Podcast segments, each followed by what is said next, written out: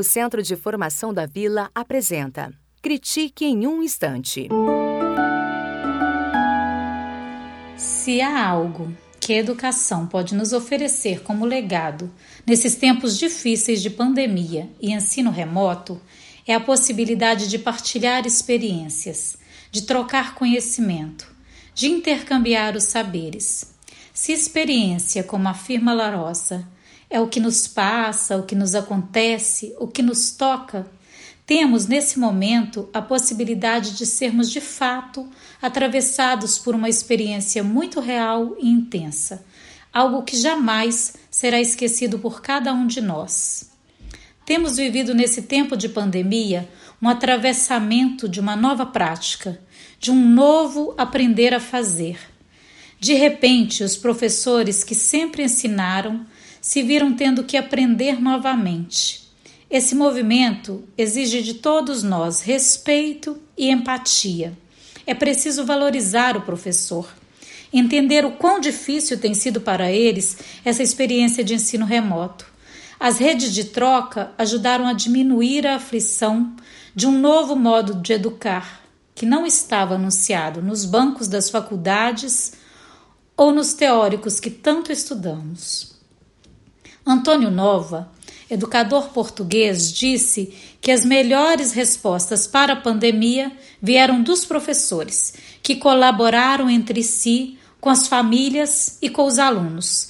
E foi nesse movimento de resguardar a educação e de afirmar sua importância que fez com que professores se movimentassem para fazer chegar a escola aos seus alunos. E muitos têm sido os desafios desse momento. Primeiro, a dificuldade de acesso de alunos e educadores a equipamentos e internet, que revela, sobretudo, um abismo das escolas públicas e privadas, do acesso de ricos e pobres ao direito à educação. Segundo, o desafio de compreender uma nova prática, de ensinar à distância, de se privar do toque e do olhar direto. E ainda mais, o desafio de desnudar e aprender no fazer imediato. A velha frase o aluno aprende a fazer fazendo agora foi lema dos educadores. Tivemos que aprender a fazer fazendo, expondo nossas dificuldades e limitações diante dos alunos e muitas vezes de suas famílias. Durante esse período de ensino remoto, fui convidada a participar de uma experiência rica de trocas. Mediei um painel de boas práticas no curso de inverno da Escola da Vila. Essa proposta pôde me aproximar de pessoas de diferentes escolas com diferentes sotaques do nosso Brasil. Estávamos em quatro escolas. Uma educadora da Escola Apoio, de Recife, falou sobre a inclusão. Duas professoras da Escola Viva de São Paulo falaram sobre arte e alfabetização. Uma professora de uma escola pública da rede municipal de Tremembé, no interior de São Paulo, falou sobre poesia e inclusão. E um professor da escola Balão Vermelho de Belo Horizonte falou sobre música, arte e poesia no ensino remoto. Esse painel me revelou algo que precisamos fazer enquanto educadores. É fundamental partilhar boas práticas, pois isso fortalece o fazer do professor, inspira, alimenta. No dia a dia da escola, muitas vezes, somos tomados por tantos afazeres que não nos sobra tempo para trocarmos até mesmo entre os pares.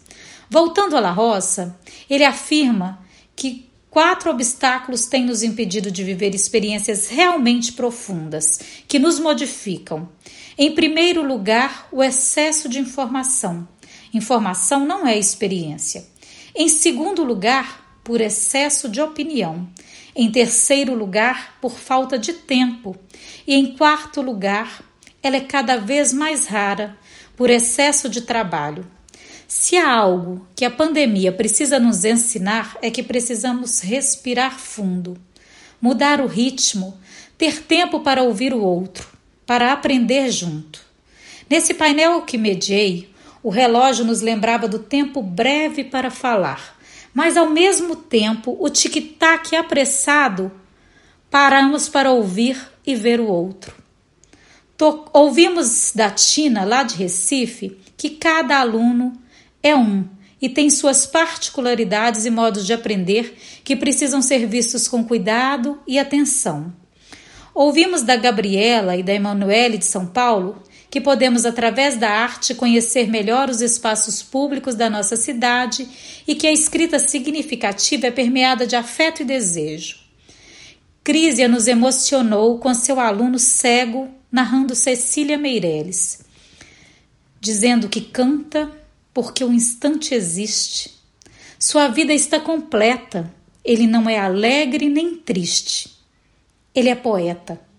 E por falar em poesia, Manuel do Balão Vermelho nos trouxe Drummond e Arnaldo Antunes e nos ensinou que a música e os poemas podem trazer um pouco de leveza para esses tempos duros.